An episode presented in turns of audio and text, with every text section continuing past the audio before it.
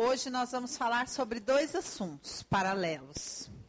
A gente vai falar dos assuntos de mulherzinha, mas a gente também vai falar sobre as coisas proféticas. Então a gente vai juntar as coisas que a palavra nos ensina a respeito da posição de uma mulher, daquilo que Deus tem para uma mulher, como Deus usa, o lugar, né, que nós que cabe a nós no desenho de Deus, mas a gente vai encher esse caldo com o profético. Tá bom? Então vamos orar. Pai, nós queremos te agradecer pela tua palavra, porque a tua palavra é lâmpada para os nossos pés, Senhor, a tua palavra é vida, a tua palavra nos direciona, nos corrige, nos esclarece, nos molda, e por isso nós estamos felizes, porque vamos nos relacionar com a tua palavra. Te pedimos, Pai, que a tua palavra tenha total liberdade, Senhor, no nosso meio. A tua palavra é viva e ela é eficaz, Senhor. Então nós nos abrimos para a total eficácia da tua palavra. Que a tua palavra venha ministrar cada uma de nós no particular, Senhor. Que nós possamos aprender sobre as coisas grandes e eternas, mas ao mesmo tempo também receber direcionamento para as coisas pequenas do nosso dia a dia, Pai. Em nome de Jesus, fala com cada uma de nós, Senhor. Amém. Hoje nós vamos falar sobre Abigail. Quem sabe quem é Abigail? Abigail é a mulher de Nabal, está no livro de 1 Samuel, capítulo 26. Abre aí, 1 Samuel, capítulo 26. Não, mentira, 25. Capítulo 25 conta que havia um homem chamado Nabal, que esse homem era um homem, ó, versículo 3 diz: Nabal era o nome deste homem, e Abigail o nome de sua mulher. Esta era sensata e formosa, porém o homem era duro e maligno em todo o seu trato. Então conta a palavra que os homens de Davi estavam trabalhando nas terras de Nabal, e Davi esperava que Nabal, por conta desses homens estarem trabalhando ali e protegendo os pastores de Nabal durante o tosqueamento das ovelhas, que Nabal fosse reconhecer isso e favorecer esses homens. Mas Nabal falou: não, não vou fazer nada disso. E isso enfurece o coração de Davi. Então, Davi, é, no versículo 9 diz: Chegando, pois, os moços de Davi, tendo falado a Nabal todas essas palavras, em nome de Davi, aguardaram. Respondeu Nabal aos moços de Davi e disse: Quem é Davi? E quem é o filho de Jessé? Muitos são hoje em dia os servos que fogem ao seu senhor. Tomaria eu, pois, o meu pão e a minha água e a carne das minhas reses que decolei para os meus tosqueadores e daria aos homens que eu não sei nem de onde vêm? Então os moços de Davi puseram-se a caminho, voltando, e tendo chegado, lhe contaram tudo segundo todas essas palavras. Pelo que disse Davi: Cada um cinja a sua espada. E cada um cingiu a sua espada, e também Davi a sua. E subiram após Davi uns quatrocentos homens, e duzentos ficaram com a bagagem. Nesse meio tempo, um dentre os moços de Nabal foi lá e avisou Abigail, mulher dele, dizendo: Davi enviou do deserto mensageiros a saudar a nosso Senhor, porém este desparatou com eles. Aqueles homens, porém, nos têm sido muito bons e nunca fomos agravados por eles. E de nenhuma coisa sentimos falta em todos os dias de nosso trato com eles.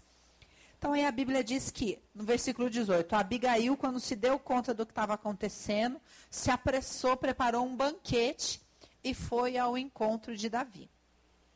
Então nós vamos começar agora a trazer para o pro profético, para vocês entenderem aquilo que Deus quer falar conosco aqui.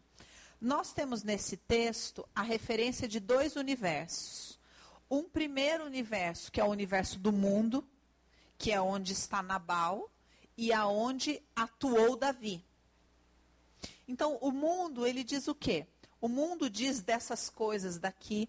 O mundo trabalha com o direito da gente aqui. Não, o que, que eu tenho a ver com isso? Nem sei quem é Davi. E outro também não sei se é verdade, se não é verdade. Lá vou eu dar das minhas coisas para esse tal de Davi. Esse é o pensamento de Nabal. Ao mesmo tempo, Davi pergunta: ele sabe com quem que ele está falando, por acaso? E se enraivece e vai fazer justiça com as próprias mãos e pega os seus homens e vai para vingar essa afronta que Nabal fez. Então, nesse mundo dos homens, nós vivemos neste lugar, onde a todo tempo nós somos incitados a exercer o poder do homem. A todo tempo, se a gente não está atento àquilo que nos é pedido ou aquilo que nós somos obrigados a fazer, a gente se sente injustiçado. Às vezes na própria casa, tipo assim, bom, se eu não tirar o prato da mesa, ninguém vai tirar, né? Então, é melhor eu tirar o prato, porque senão ele vai ter que ir voando.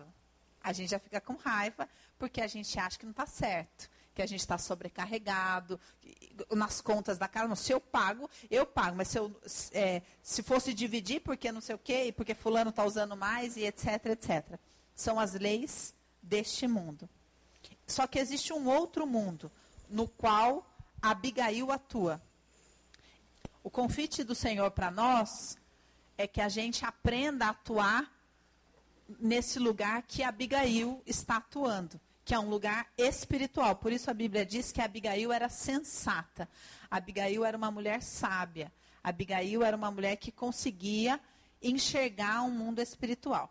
Então, entrando um pouquinho no profético, é importante que vocês entendam, quando a gente estuda a Bíblia, é, buscando aquilo que Deus ensina às mulheres, nós sempre vamos ocupar um papel profético.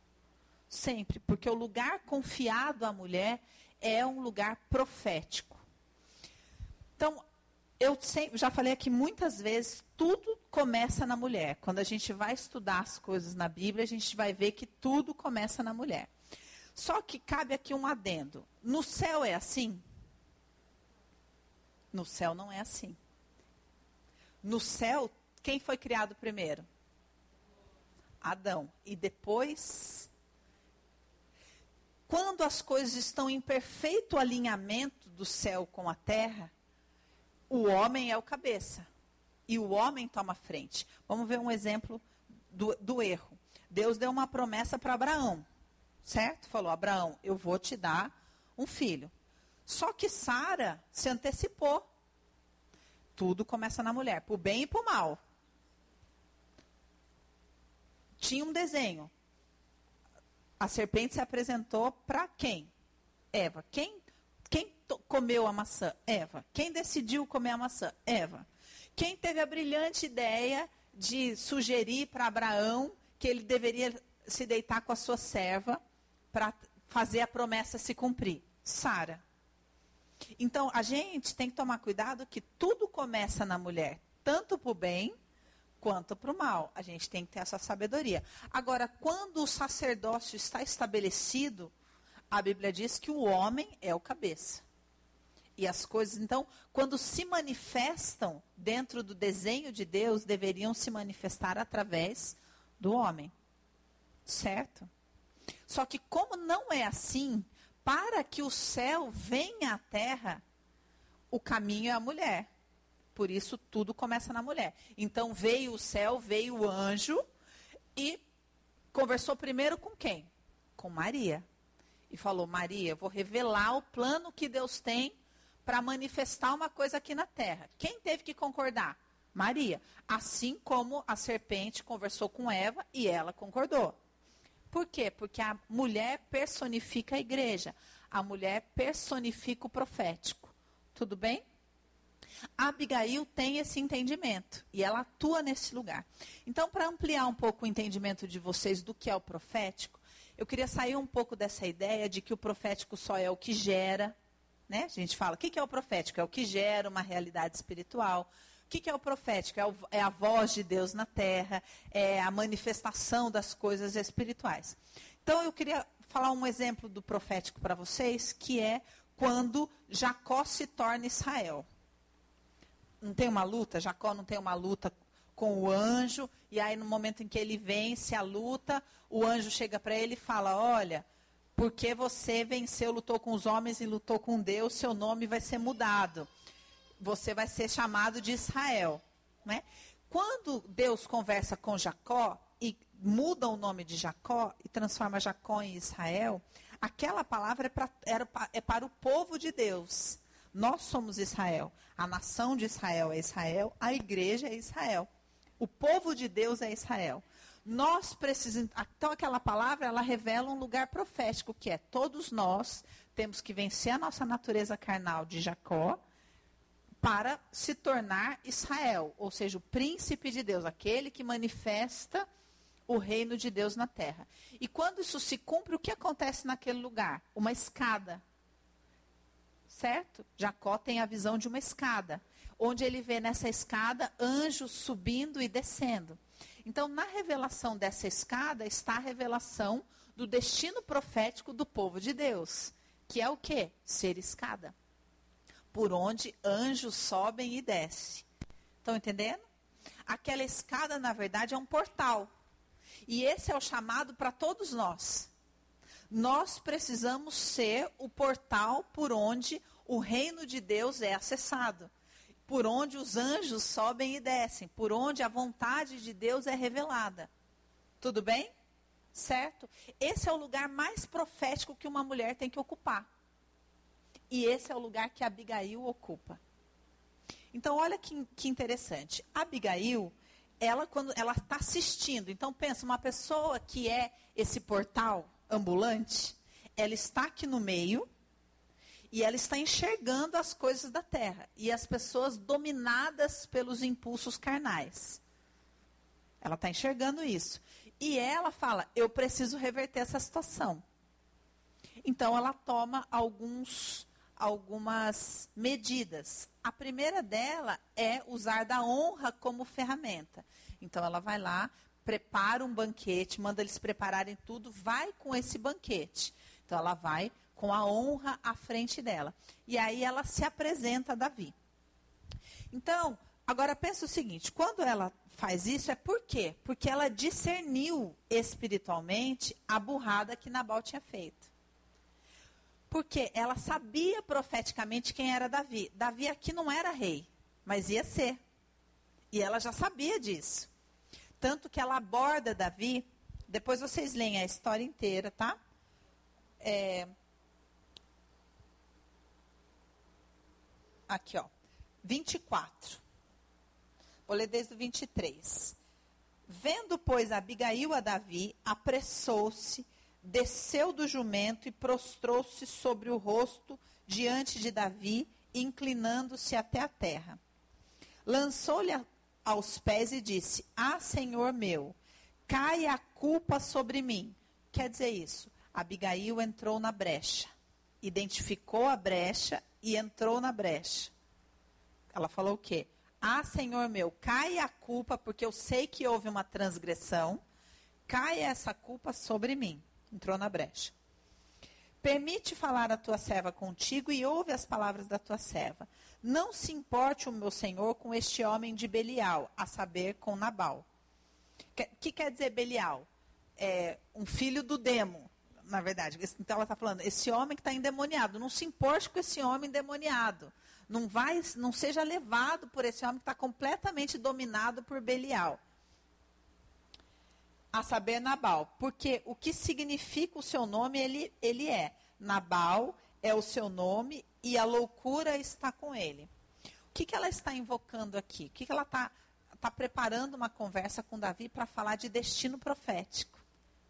Então, ela, quando a gente fala de nome, a gente está falando de destino profético, porque o nosso nome carrega informações sobre o nosso destino profético.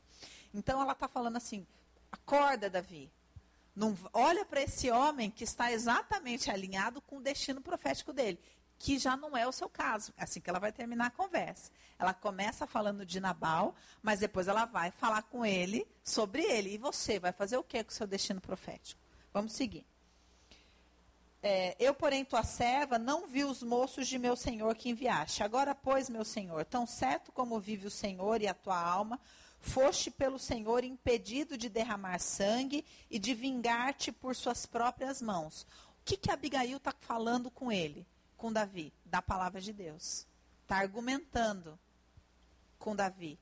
Graças a Deus que te ama e que salvou sua alma e que você foi impedido de fazer justiça com a sua própria mão.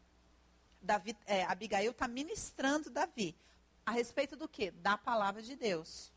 Como Nabal sejam os teus inimigos e os que procuram fazer mal ao Senhor. Este é o presente que trouxe a tua serva meu senhor. Seja ele dado aos moços que seguem ao meu senhor. Perdoa a transgressão da sua serva, pois de fato o Senhor te fará casa firme, porque peleja as batalhas do Senhor, e não se ache mal em ti por todos os teus dias. Se algum homem se levantar para te perseguir e buscar a tua vida, então a tua vida será atada no feixe dos que vivem com o Senhor. Você percebe que ela está completamente no além aqui? Ela parou com um homem que estava dominado pela ira e pela justiça própria.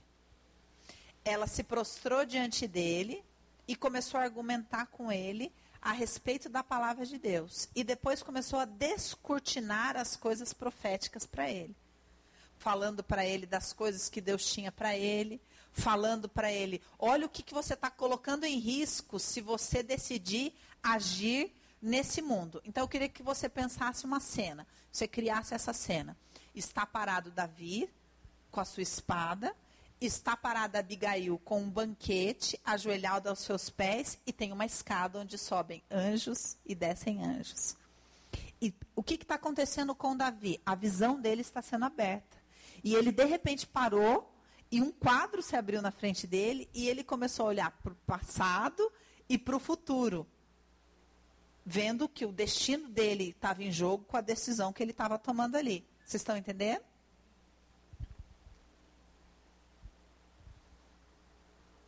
Cadê? Porém, a vida dos teus inimigos está.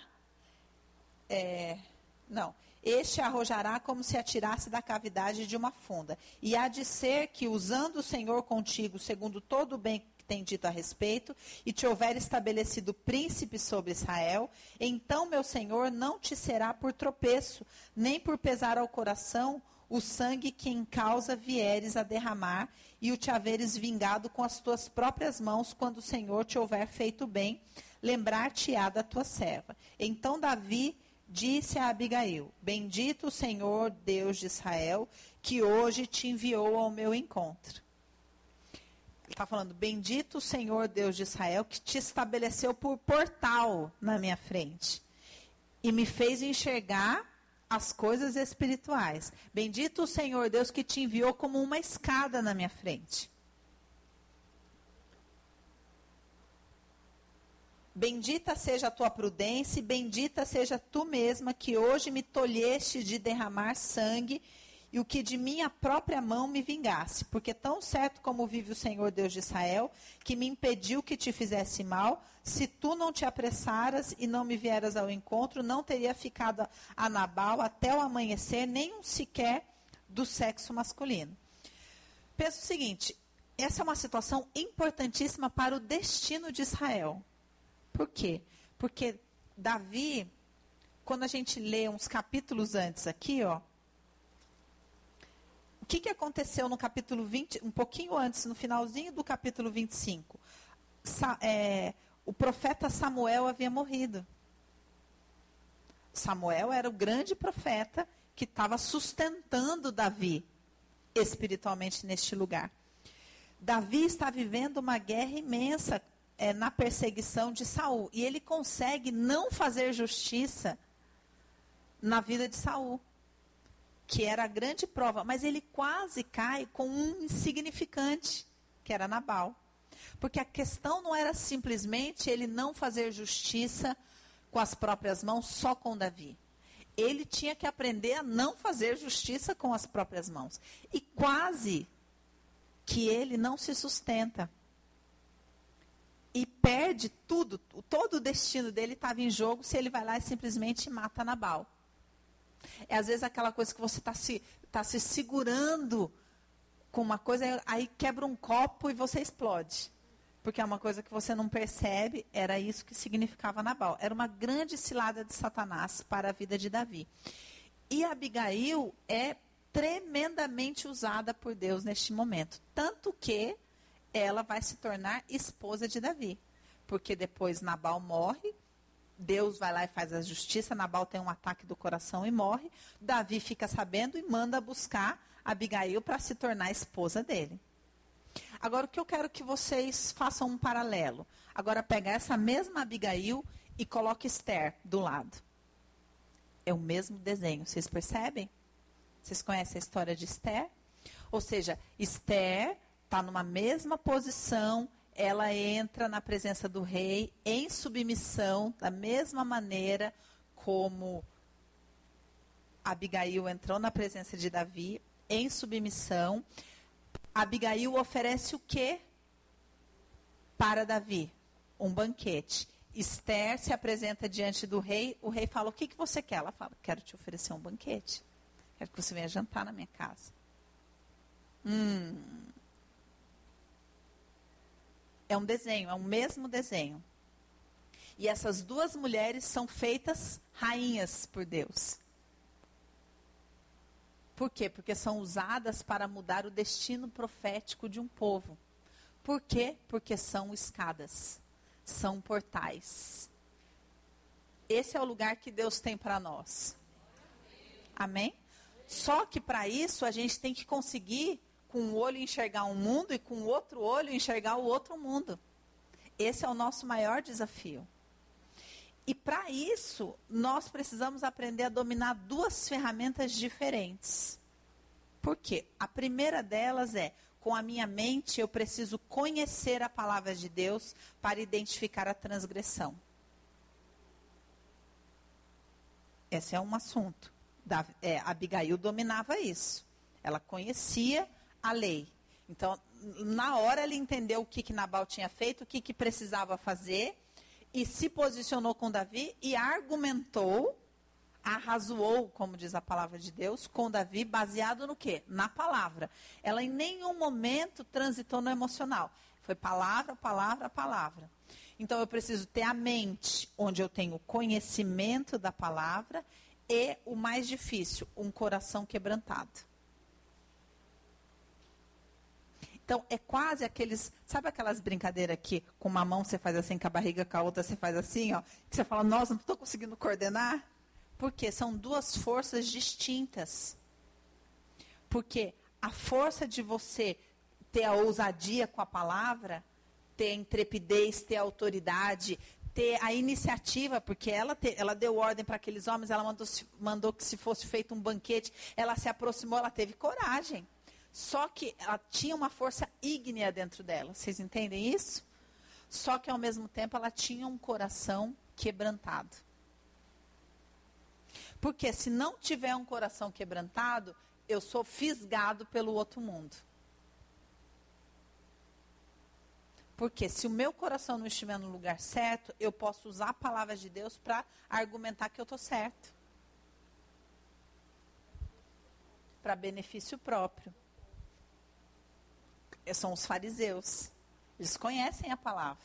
Só que eles usam da palavra para defender os próprios interesses. Olha o que a Bíblia diz no livro de Ezequiel. Ezequiel capítulo 11.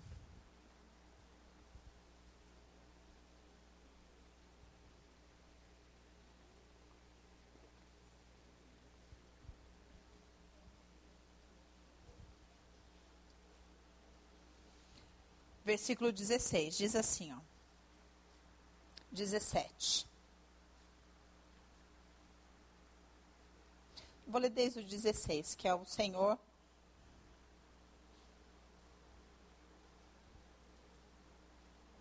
Está falando com o povo. Então ele diz assim: ó, Portanto, diz: Assim diz o Senhor Deus: Ainda que os lancei para longe entre as nações, e ainda que os espalhei pelas terras, todavia lhes servirei de santuário por um pouco de tempo nas terras para onde forem. Diz ainda: Assim diz o Senhor Deus: Hei de ajuntá-los do meio do povo, e os recolherei das terras para onde foram lançados, e lhes darei a terra de Israel. Entenda profeticamente isso aqui. Quando nós nos é, quando nós somos sugados, eu quero que a mente de vocês pense em filme, tá? Quando nós somos sugados para a dimensão do mundo, a gente se distancia de Deus e a gente é espalhado. Quando a Bíblia fala que Deus espalhou o seu povo, é por quê? Porque esse povo se distanciou dos caminhos dele, se perdeu. O coração do povo se distanciou do caminho e Deus deixa ele se perder. Quantos de nós já se flagrou distante? Não é? Às vezes você fala, gente, para onde que eu estou indo? Porque a sua cabeça ela vai começando a criar uma novela, você vai concordando com essa novela, e o seu coração vai endurecendo, e você vai indo, e você vai indo, e vai, você vai indo, e você acha que é você que está indo, mas a palavra diz que Deus lançou você fora e, os, e o espalhou para a nação. Ó. Ele fala, eu vou deixar eles perdidos lá, e depois vou usar juntar novamente. Então, muitas vezes, nós saímos dessa estrada principal que é a vontade de Deus e a gente é lançado fora e nem descobre. Isso que é terrível. Porque o nosso coração vai endurecendo e, só, e a gente acha que está certo. E a gente adapta a palavra ao nosso pensamento. Com certeza vocês já conversaram com gente que você fala, gente, mas a pessoa fala não e argumenta na palavra, mas você fala, mas você está errado estou vendo que você está errado, você está tomando um caminho que não é esse. Mas a pessoa está com o coração duro e não percebe. Aí olha só o que Deus segue falando aqui, ó. É, os recolherei das terras para onde foram lançados e lhes darei a terra de Israel. Voltarão para ali e tirarão dela todos os seus ídolos detestáveis e todas as suas abominações Dar-lhes-ei um só coração, espírito novo porei dentro deles. Tirarei da sua carne o coração de pedra e lhes darei coração de carne. Por, para que andem nos meus estatutos e guardem os meus juízos e os executem. Eles serão o meu povo e eu serei o seu Deus. Então, olha que perigoso que é isso aqui. Davi era um homem de Deus. Davi sobre Davi repousava todo o destino de Israel. Davi estava certo, Davi tinha sido provado nas coisas mais difíceis do mundo. E por um lampejo, ele quase põe tudo a perder. Por uma coisa insignificante, porque Nabal, dentro do contexto, era um insignificante, era um idiota, era alguém que não significava nada. Como a própria Abigail argumentou: olha o nome dele, ele não significa nada, acorda ele está cumprindo o próprio destino profético dele, que é ser um Nabal. Agora, e você? Abigail conversando com ele. Por isso que a Bíblia diz: aquele que pensa estar de pé, cuide-se, porque a gente não percebe. A gente só percebe que a gente está errado quando a gente é quebrantado. Aí a gente fala: ah, eu estava errado e não sabia eu não sabia, estava completamente cego, achando que eu estava certo. E às vezes na igreja orando a palavra e baseando a palavra, aqui ele fala que é, os recolherão, é, os recolherá das nações e eles tirarão os seus ídolos. Então às vezes a gente olha e fala, gente, como eu estava errado, com ídolos no meu coração, com pensamentos errados no meu coração e tentando justificar e tentando dar um jeito para aquilo caber na palavra por conta das minhas próprias corrupções. Então, penso o desafio e a maturidade de quem era Abigail. Para conseguir ter ao mesmo tempo afiada a espada da palavra, mas um coração quebrantado, um coração de carne. Porque a gente não está falando simplesmente de uma, de uma profetisa que foi lá, a gente está falando da esposa que convivia com esse endemoniado. Olha o nível de domínio próprio que essa mulher tinha. Porque ela não estava fria, tipo assim, não tem nada a ver com isso, esse aqui é meu trabalho, eu sou profetisa do Senhor, estou te falando, Davi, que você não pode fazer isso. Não é isso. Ela estava com a carne dela em chamas, porque ela tinha acabado de ver a palhaçada do idiota do marido dela. Só que em meio a tudo isso, que colocou em risco tudo, a vida dela, colocou em risco a família dela, as posses dela, tudo. Porque Davi ia chegar e ia destruir tudo, ia matar todos os filhos dela mas ela conseguiu. Davi fala: se não fosse você, não ia ficar uma pessoa do sexo masculino vivo da descendência de Nabal. Então, essa mulher estava em chamas. A carne dela estava inflamada. Mas ela conseguiu entrar na brecha. Identificar exatamente diante da palavra o que estava errado, por que estava errado, entrou na brecha, fez o que tinha que fazer e foi escada. Mente, afiada na palavra, coração quebrantado. O que, que Deus quer falar conosco? Que Ele quer nos usar, primeiro, como escada, em qualquer situação que seja, porque essa era a circunstância da vida desta mulher. Era favorável? Não. Nem um pouco favorável. Isso era uma coisa que consumia a vida dela todo santo dia. Porque daí ela volta para casa, onde que está Nabal? Bêbado. Quando você lê a história, você vai ver que ele, tá, ele, ele tem um ataque do coração bêbado. Esse era a sua vida cotidiana. E a Bíblia diz que ela era sensata e formosa. E ele era um homem maligno. Então, pensa o marido bacana que ele era. Pensa como essa mulher não achou o máximo da vir e arrancar a cabeça do, desse infeliz. Não, não, facilitava a vida dela? E ela podia falar, não tenho olha Deus, eu não tenho nada. Foi a justiça de Deus na minha vida. Davi, você é a justiça de Deus na minha vida. Foi Deus que te mandou. Mas ela enxergava mais alto. Olha que desafio. Então, a gente, todo, a gente quer que. Quando que vai chegar a hora que eu vou virar a Ruth que está catando. Eu vou sair da situação de catar espiga é, pedindo esmola e vou virar a, a rainha. Quando que eu vou sair, vou deixar de ser Esther, a, a gata borralheira, para ser a Esther rainha? Quando que eu vou deixar de ser a, a Abigail casada com Nabal para ser a Abigail esposa de Davi? Quando você for escada. Escuta a frase que eu vou falar. Quando as circunstâncias mudarem por causa de você, as suas circunstâncias mudam. Entender? Quando você, independente da sua circunstância, for escada, a sua circunstância muda. O problema é que eu penso assim, não, como é que eu posso ser escada com o Nabal na minha vida? Como é, como é que eu posso ser escada com a minha circunstância desse jeito? Muda a minha circunstância, ó Senhor, para que eu possa te servir. Não é?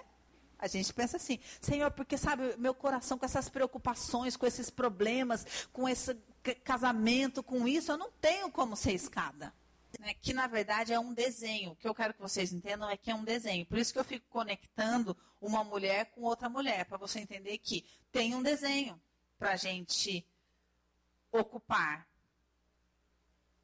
E esse desenho é essa mulher que ocupa este lugar profético que conecta dois mundos, que enxerga os dois mundos ao mesmo tempo e que mostra. Então, tá aqui a, a, circunstância que precisa ser mudada e que eu sou completamente afetada por ela, e está aqui a realidade espiritual. E eu conecto essas duas realidades e torno essa realidade espiritual visível para quem está dentro da mesma circunstância que eu. Ó, oh, que da hora. Não é fácil mas esse é o desenho. Pensa, o tempo todo você vai ser chamada para ver muito mais do que todo mundo que está junto com você vê. Pensa, Maria.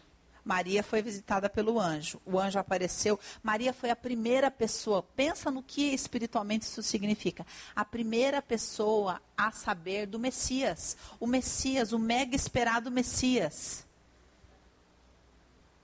Pensa de repente chega um anjo e fala: Olha, o Messias vai vir de você. E aí, como é que você vive? O anjo vai vir sobre você, a mulher é o profético. Agora vê o cumprimento da palavra. Eis que a terra era sem forma e vazia, e o Espírito pairava sobre as águas. A Bíblia diz: o anjo de Deus virá e pairar sobre você. Exatamente como o Espírito de Deus fecundou a terra, o Espírito de Deus fecundou Maria. E ela, de repente, começou a carregar. Agora, pensa. Maria encontra Ana. Ana está grávida de João Batista. Maria está grávida de Jesus. Quando Ana, quando elas se veem, Ana é tomada pelo Espírito Santo. A primeira pessoa a ser dominada, tomada pelo Espírito Santo na Bíblia, relatado, é Ana. Por quê? Porque toda a unção estava em Jesus, certo? Agora, as mulheres que já tiveram filhos aqui sabem, quando a gente está grávida, a gente fica conectado. Agora, imagina grávida de Jesus. Que tipo de coisa fica passando pela sua cabeça? Que tipo de sonhos você tem? como é que fica a sua percepção grávida só de Jesus? Só. Pensa. O que que, o que que Maria não sabia, não via, não sentia o tempo todo? Porque não tem como você estar tá grávida de Jesus e não ser afetado por essa realidade que vai mudar a história da humanidade. Só que ela estava casada com José, que intentou em segredo largá-la, para você ver o nível de visão espiritual que ele tinha a compatibilidade.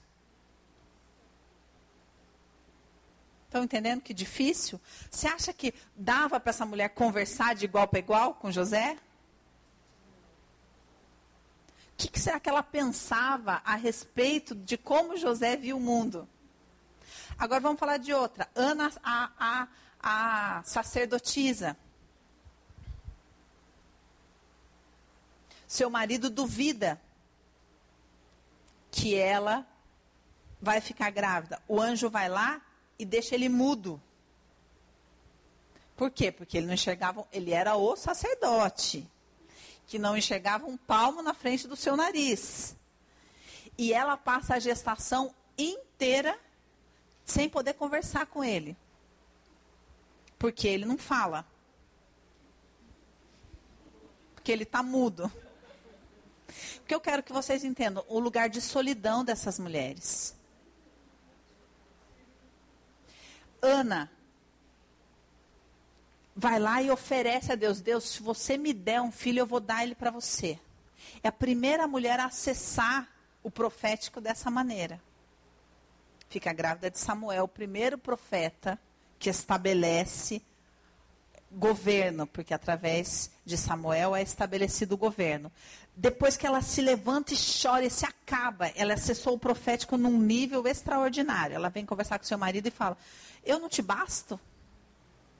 Que, que ela responde para ele? Não dá para trocar ideia com você. Tá lá o versículo, vê lá. Não dá para trocar ideia com você, porque você não faz ideia onde eu estava e acabei de voltar. Por quê? Porque nós somos chamadas para ser escada e enxergar dois mundos. Quando Abigail para na frente de Davi, ela joga o negócio lá na frente. Ela, a conversa dela é jogada lá na frente. Fala, Davi, você vai ser príncipe de Israel. Deus vai te guardar por gerações. Você tá para sujar sua mão por causa disso. Então a visão dela vai lá, vai lá na frente de algo que nem ele estava enxergando planejamento estratégico. Então, esse é um lugar de muita solidão e que exige muito domínio próprio. E muito quebrantamento, porque é fácil a gente falar. Ai, e subir na escada da superioridade.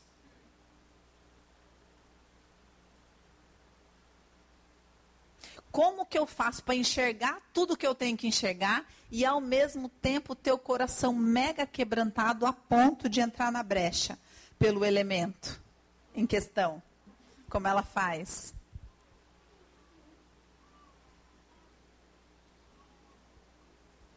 Esse é o chamado. Esse é o chamado que o Senhor, esse é o desenho que Deus tem para nós.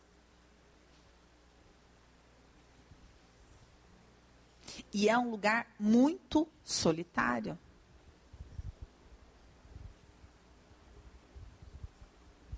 Quem é a primeira pessoa a ver Jesus ressurreto? Maria. Quando ela chega para contar para os discípulos, eles acreditam? Então, é um lugar solitário, porque você fica ali entre dois mundos. E só você enxerga. E você foi chamada para isso. E não adianta você falar, você não está vendo? Olha aqui, não. Por quê? Porque por que, que Abigail acessou o coração de Davi? Por causa do nível de quebrantamento dela. Porque havia total quebrantamento, não havia orgulho nela, não havia soberba nela, não havia manipulação nela. Ela era exclusivamente a escada. A decisão estava na mão dele. Por isso que, ao saber que Nabal morreu, Davi manda buscar ela por esposa. Se tivesse um resquício de Jezabel nela, Davi não ia chamá-la de esposa. O Senhor não ia permitir. Domínio próprio. Abigail nunca foi tão legal, né? Domínio próprio. Essa mulher dominava a própria carne. Porque ela só conseguiu ocupar esse lugar porque ela treinou muito. Durante muitos dias no seu dia a dia, ela conviveu com Nabal. Com, as, com, com todas essa, essas qualidades que Nabal tinha.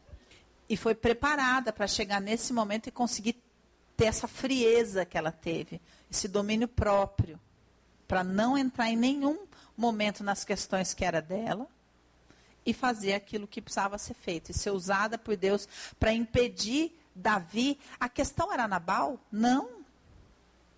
A questão é Davi. Olha que loucura.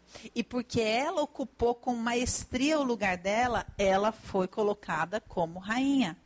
Se a gente for estudar a história de Esther, é a mesma coisa. Por que ela foi escolhida? Porque no momento em que ela foi ser levada ao rei, não havia soberba nela. Não havia em nenhum momento essa competição que, que, que aprisionou a mente de Davi e a, a mente de Nabal.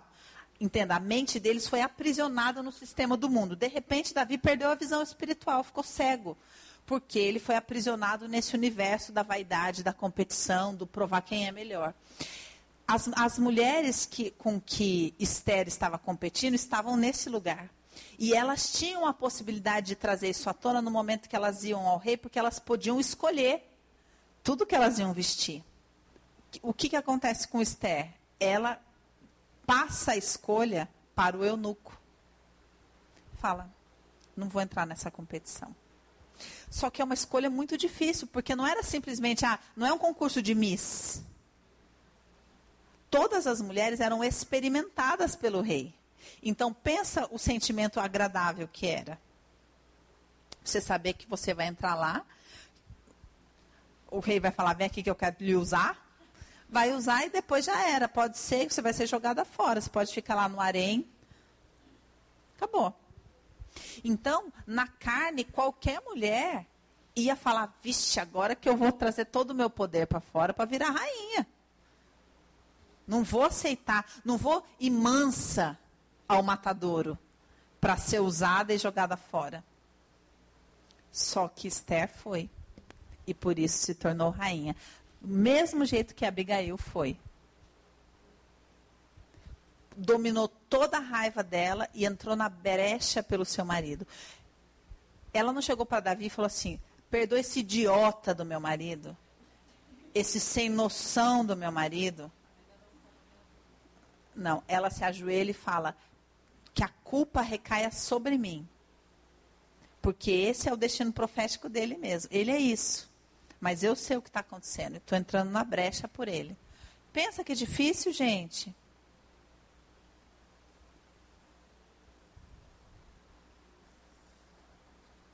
porque é uma faca de dois legumes. Ao mesmo tempo que a gente é convidada a querer ser cuidada, a querer ser protegida, é, que a palavra nos convida a esse lugar, ao mesmo tempo nós temos que ocupar um lugar onde a gente enxerga mais. Então, como é que faz? Porque é fácil você ser a protegida, ser a cuidada, ser a que não toma decisão nenhuma, quando você também é a burra. Não é verdade? Aí está tudo coerente. O problema é você enxergar tudo, saber mais, ver mais, ser a escada e ao mesmo tempo ter que ficar submissa, ter que ficar mansa, ter que honrar.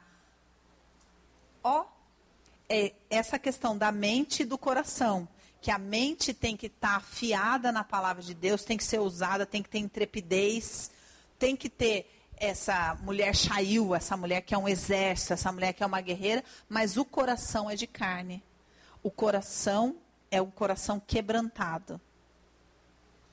Então, ninguém mais do que nós temos que ter o hábito de descer na casa do oleiro. Todo dia falar, Senhor, tenho certeza que eu estou errado, só não estou vendo onde, mas eu estou errada. E eu, se o Senhor me mostrar, eu saio ganhando. Porque se eu passar um dia pensando que eu estou certa, é, já é um, é um passo me distanciando do caminho. O que nos salva é o coração quebrantado. A única coisa que nos protege é conseguir ter um coração quebrantado. Porque a gente pode enxergar mais do que todo mundo ao nosso redor, mas Deus enxerga mais que a gente. E a gente tem que ter a ciência de eu posso estar enxergando mais do que as pessoas das circunstâncias onde eu onde estou sendo colocado, mas com certeza eu não estou enxergando da sua maneira. O que mantém a gente na humildade, no lugar certo, é quando Deus mostra para a gente aonde a gente está errado. Amém? Minha proposta para a gente brincar de MMO é a gente aprender a ser essa mulher escada. A gente estudando as mulheres por essa perspectiva entre dois mundos. Né? Essas mulheres que atuam neste lugar entre dois mundos e que você, nas suas orações, vá pedindo para o Senhor e te ensinando a ter essa mente que domina a palavra de Deus, conhece os seus estatutos e consegue identificar, ler uma situação, não pela perspectiva da sua opinião, do que beneficia, do que você acha certo, mas exclusivamente pela palavra de Deus. Interpretar uma situação pela perspectiva da palavra de Deus e ter o coração quebrantado para entrar na brecha, para entrar num lugar de submissão, de dependência, de humildade, de entregar o poder a quem é devido. Amém? Vamos orar. Pai, nós queremos te agradecer porque o Senhor abriu o nosso entendimento essa noite, abriu a nossa perspectiva, nos mostrou que lugar honroso, maravilhoso e cheio de responsabilidade o Senhor tem reservado para nós, nas nossas famílias, na nossa igreja, em tudo aquilo que o Senhor nos confiou. Mas também, Pai, o Senhor nos desafia com essa proposta, porque exige de nós maturidade, domínio próprio, Senhor. Busca, Pai. E muitas vezes nós somos levadas, somos seduzidas, Senhor, pelas coisas do mundo. O mundo nos chama a exercer poder o tempo todo, Pai. Nós precisamos do Senhor para rejeitar essa proposta, Pai. Ajuda-nos, Senhor, a estar neste lugar de submissão verdadeira, de prestar honra, Senhor. Ajuda-nos a nos colocar neste lugar desta mulher sensata como Abigail.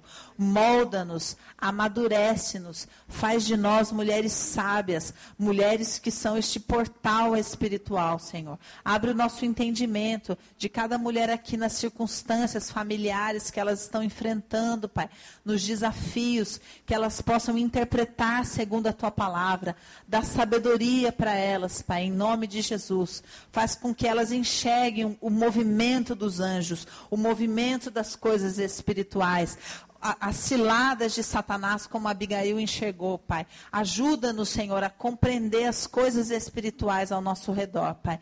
Para que nós possamos ser estratégicas, Senhor. Para que nós possamos nos posicionar exatamente aonde podemos mudar as circunstâncias, Pai. Faz de nós essa escada, Senhor, por onde os anjos sobem e descem. Faz de nós este portal entre o teu reino e o mundo dos homens, Pai. Ajuda-nos a ter esse discernimento. Não nos deixa ser sugada, Senhor, pelos valores do mundo com uma roupagem religiosa, Pai.